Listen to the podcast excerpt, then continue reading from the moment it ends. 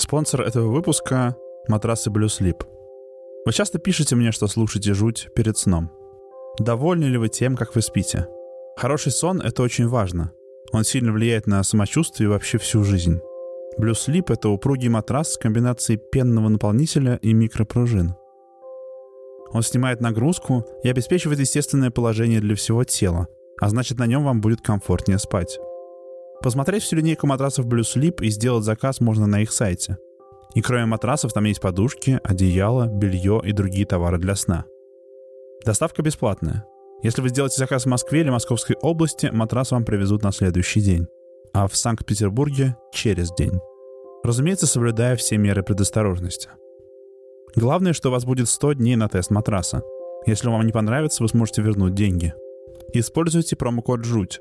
Пишите латиницей Z, H, U, T и получите скидку 7%. Она суммируется со скидками, которые уже есть на сайте. Спите комфортно и укрепляйте свое здоровье на качественном матрасе Blue Sleep. Есть что-то особенно ностальгическое и даже немного страшное в старых усадьбах. Останки былых времен, они рассыпаны по всей бывшей Российской империи и часто бывают связаны с прошлыми травмами – жестокость по отношению к крепостным крестьянам, трагические истории мертвых хозяев, беспокойная смена эпох. С приходом революции в 20 веке усадьбы были отняты и переделаны под новые цели. Поэтому неудивительно, что вокруг них часто есть паранормальная атмосфера. Каждое место, связанное с человеческой травмой и трагедией, порождает истории. Погрузитесь в прошлое любой усадьбы, и вы найдете рассказы о призраках, о таинственных обрядах и зловещих подземных туннелях – Кроме того, есть что-то особенное просто во внешнем виде усадеб. Они выглядят чужеродно по сравнению с современными зданиями. Огромные, странные, холодные, с пустыми залами и огромными комнатами и большими окнами. Заброшенные усадьбы тем более навевают ужас. Тут наверняка что-то прячется. Детали размываются, истории теряют ясность и обрастают новыми подробностями. Но мы продолжаем рассказывать их. Истории забытых призраков из забытых домов.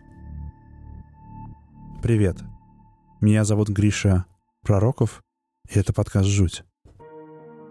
В 1878 году княжна Евгения Максимилиановна Альденбургская получила во владение земли вокруг села Рамонь в современной Воронежской области. Есть разные версии, как она получила имение. Возможно, его подарил император Александр II. Возможно, она купила его сама – Княжна Евгения была женой Александра Альденбургского, потомка российского, но имевшего немецкие корни дворянского рода Альденбургских. В поселке построили дворец в староанглийском стиле. Это невысокое, трехэтажное краснокирпичное здание, очень необычное, выглядящее для этих земель. Почти сразу начали ходить рассказы, что на территории имения и в самом дворце творится какая-то чертовщина – Например, местные жители видели на озере, расположенном рядом с рекой Воронеж, чертей. Рассказывали про погибшую крестьянку из Рамони, которая замерзла на улице, и ее призрак стал блуждать по дворцу. И якобы его видела сама княжна Евгения. Про сына Альденбургских, Петра, говорили, что он чернокнижник и устраивает в замке собрания магов и колдунов. Есть вроде более реалистичное, но все еще зловещее объяснение. Петр Альденбургский вероятно, увлекся изучением паранормальных способностей у людей. В те времена, в конце XIX века, у дворян Российской империи была мода на спиритизм и оккультные практики. Говорят, что Петр устроил в подвале дворца лабораторию, куда он приглашал людей с необычными способностями и ученых, которые их изучали. Подвал дворца Альденбургских обладал мрачной репутацией.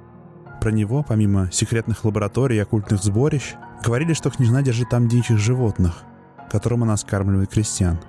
На территории усадьбы действительно располагался зверинец, но непонятно, почему он вызывал такой страх.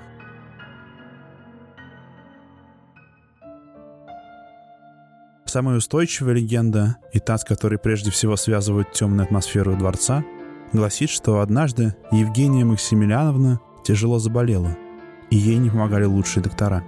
Кто-то из крестьян посоветовал обратиться к колдуну из села Животинное – которое находилось рядом и было известно своей магией. Колдун вылечил княжну, но влюбился в нее. Она рассказала обо всем мужу. Александр Альденбургский в гневе выслал колдуна из Рамони, и тот проклял дворец. Имение и род Альденбургских пострадали, впрочем, не от проклятия, а от падения Российской империи. Оставшиеся в живых члены семьи бежали в Европу, и в советские времена дворец пришел в запустение. После революции здесь поочередно располагались казарма, школа, больница, заводы управления, но никто не задерживался в усадьбе Рамонь надолго. Всех что-то гнало отсюда. В конце 70-х дворец закрыли на реставрацию. И все это время, по сегодняшний день, он не восстановлен до конца – Часть здания непригодна для эксплуатации. Некоторые этажи закрыты. Рассказывают, что советские рабочие, занимавшиеся тут ремонтом, жаловались на энергетику и атмосферу этого места. Их мучили ночные кошмары. По ночам люди слышали странные шумы. То что-то похожее на звуки катящегося по полу шара, то приглушенные крики и стоны, то как будто хлопали крылья птиц, что-то щелкало и билось. Сегодня во дворце люди падают в обморок, и говорят, что здесь не выживают мыши, крысы и насекомые. Это чистая правда. В замке Альденбургских, как расскажет вам любой музейный работник, нет насекомых. Современные истории об усадьбе Рамонь, конечно, не обходятся без рассказов о призраках. Помимо того самого привидения крестьянки, которое видела еще княжна, люди встречают мрачный призрак самой Евгении Максимилиановны. Утверждая, что ее голова покрыта густой черной вуалью – поэтому лицо разглядеть трудно. 19 февраля 2014 года в здании дворца архитектор Маргарита Железняк проводила работы по обмеру стен для будущего музея. Параллельно она снимала все внутри дворца. В какой-то момент она вдруг заметила через объектив мерцающее красное пятно на стене. Уже дома, рассматривая снимки, она увидела, что на нескольких из них остались странные дымчатые изображения. На одном даже якобы можно засмотреть контуры женского лица или двух фигур. За несколько лет до этого кто-то еще фотографировал Сайбу Рамонь. И на фотографии в одном из законных проемов виден силуэт. Здание было закрыто для посетителей. Людей там быть не могло.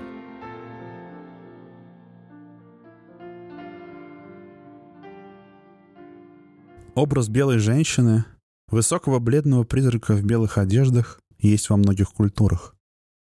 На территории России его чаще всего связывали с надвигающейся смертью или болезнью. В Архангельской губернии в начале прошлого века, например, рассказывали про девушку, которая вышла кормить коров. Во дворе сидела молчаливая женщина в белом. Девушка испугалась и вернулась в избу. Вскоре она заболела и умерла. Про императрицу Анну Иоанновну тоже говорили, что ей перед смертью являлась белая женщина. Самый известный вариант истории о белой женщине — это шотландские банши — Чаще всего банши — это призрак, опекающий какой-нибудь древний род. Этот призрак является в моменты, когда кто-то должен умереть, чтобы оповестить род о надвигающейся смерти.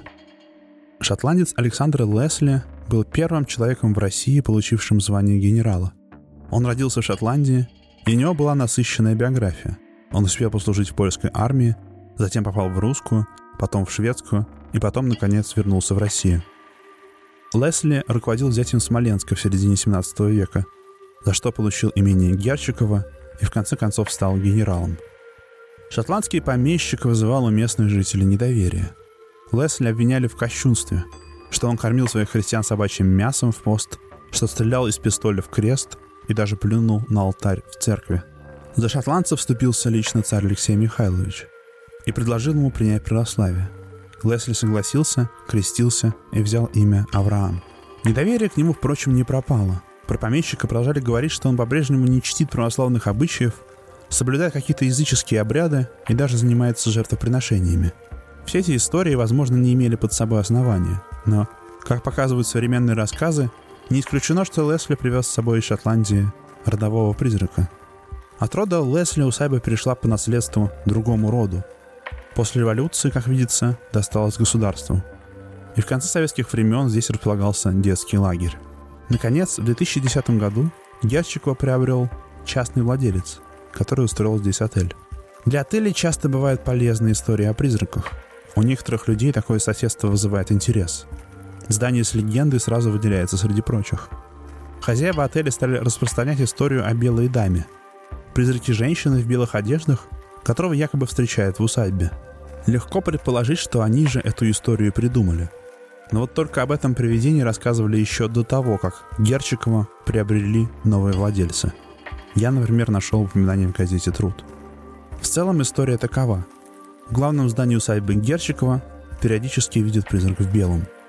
Строители, которые реставрировали усадьбу, слышали шаги на верхних этажах, и было слышно, что кто-то ходит сквозь стены. Еще рассказывают о фото, на котором проявился силуэт дамы в белом. В 80-е годы местный житель Евгений Романович, работавший сторожем в детском лагере, ночью увидел призрачный силуэт в конце коридора, который манил его рукой к себе. Правда заключается в том, что никто не знает, откуда взялись истории о призраке и кого это, собственно, призрак. Кого-то из родственниц Лесли или, может, из потомков из другого рода. Современная версия гласит, что это дочь помещика, которая покончила с собой из-за несчастного романа с гусаром. Но вот это уже звучит как что-то, что выдумали владельцы отеля.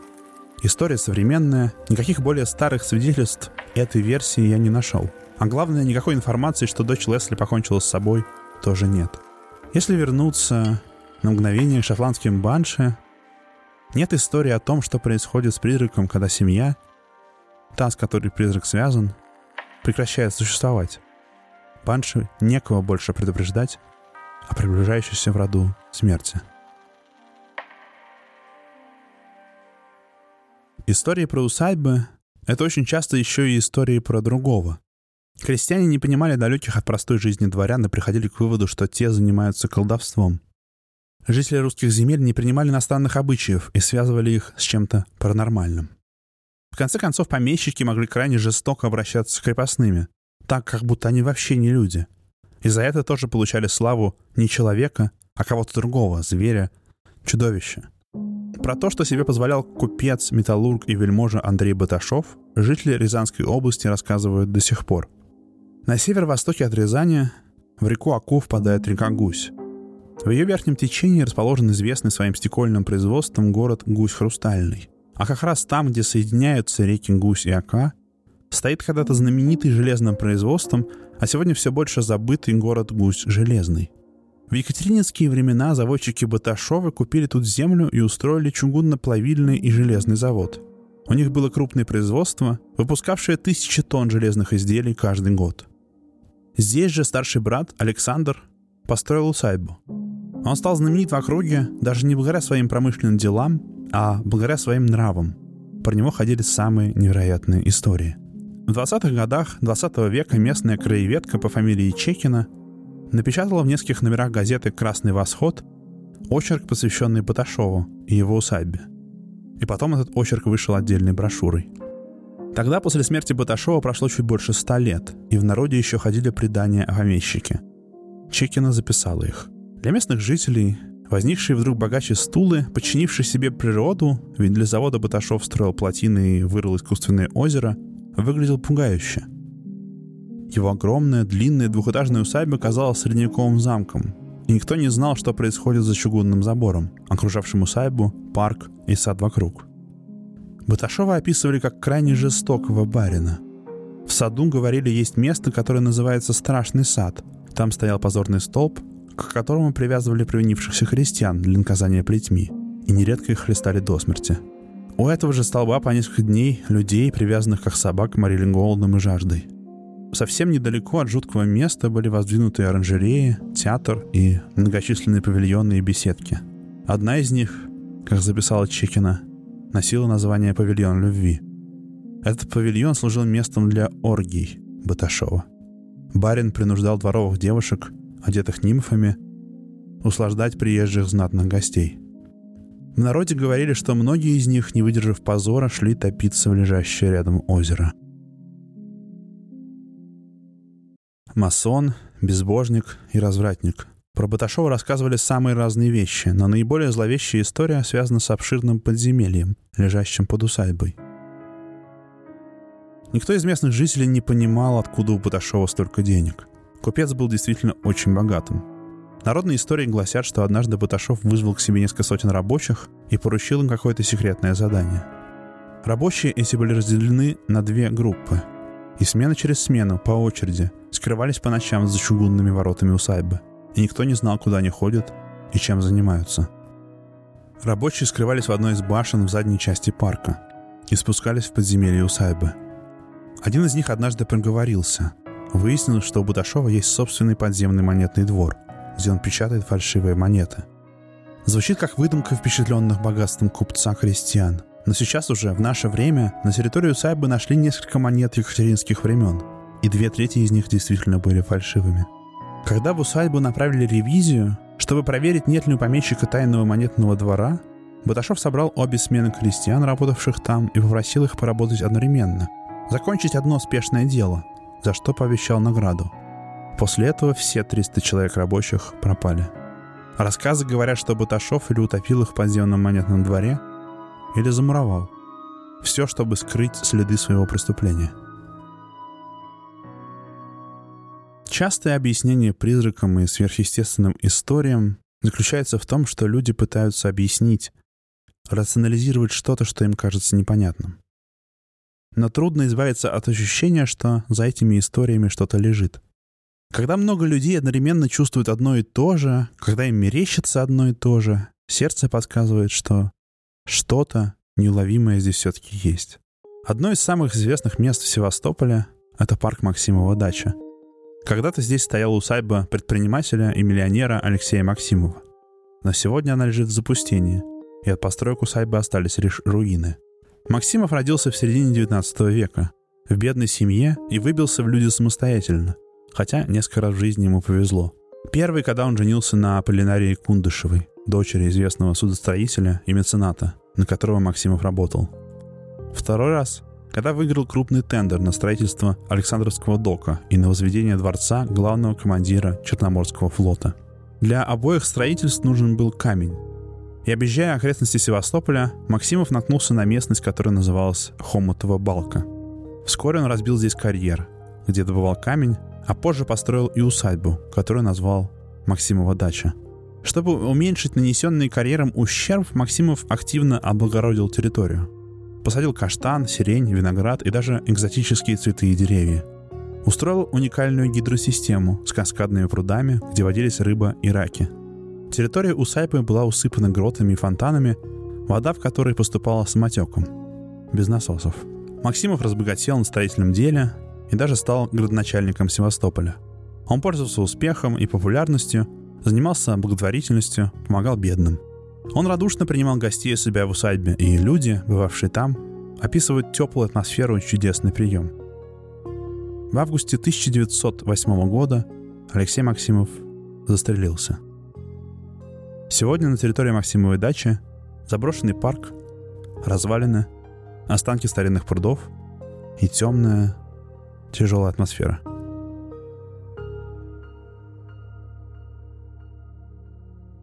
Истории про проклятие Максимовой дачи начали рассказывать после смерти ее хозяина. Сегодня говорят, что на территории парка тяжело находиться.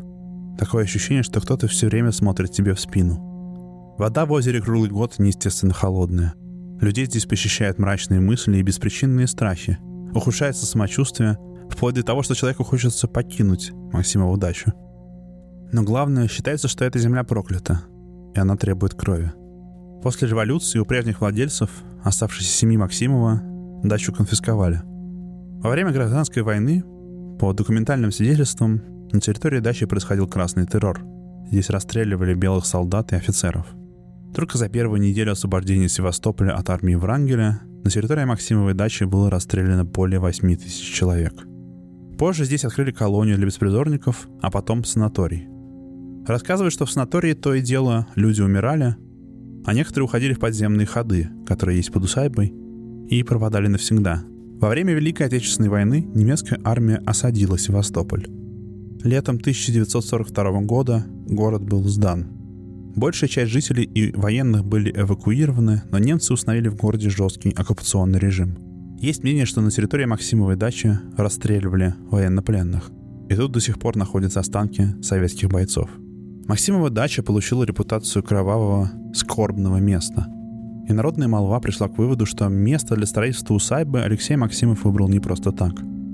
Здесь обнаружили археологические свидетельства каких-то античных поселений – Считается даже, что часть древних построек на Хомотовой балке были жертвенниками. Земля это имела какое-то культовое значение. Стали говорить, что архитектор Максимовой дачи украсил ее тайными оккультными символами. И что и он, и хозяин дачи знали что-то об этих местах. Человеческий мозг не может не устанавливать связи. Мы автоматически ищем параллели, закономерности, мысленно структурируем мир вокруг. Этот эволюционный механизм помог нам выжить и создать человеческую цивилизацию. Но он также послужил основой для многих наших историй. Тяжелую, мрачную атмосферу многих усадеб, естественно появившуюся там после советских времен и полного запустения, трудно не связать с чем-то сверхъестественным. Размытые пятна на фотографиях, стоны и шоричи в таком месте хочется ассоциировать с призраками и трагическим прошлым. Наконец, повторяющиеся кровавые события на одной и той же территории трудно не посчитать закономерностью. Так устроен человек. Спасибо, что послушали. Меня зовут Гриша Пророков, и этот подкаст называется «Жуть». Спасибо Sleep за то, что поддержали этот выпуск. Если вы слушаете подкаст в приложении, где можно оставить оценки, например, в Apple, я буду благодарен особенно, если вы поставите оценку и напишите отзыв. Если вам хочется помочь тому, что я делаю, можете сделать это при помощи Patreon. Для этого заходите на patreon.com blitzandchips. Там я публикую небольшую подборку дополнительных материалов, в основном текстов, иногда фото и видео к выпускам жути. До встречи.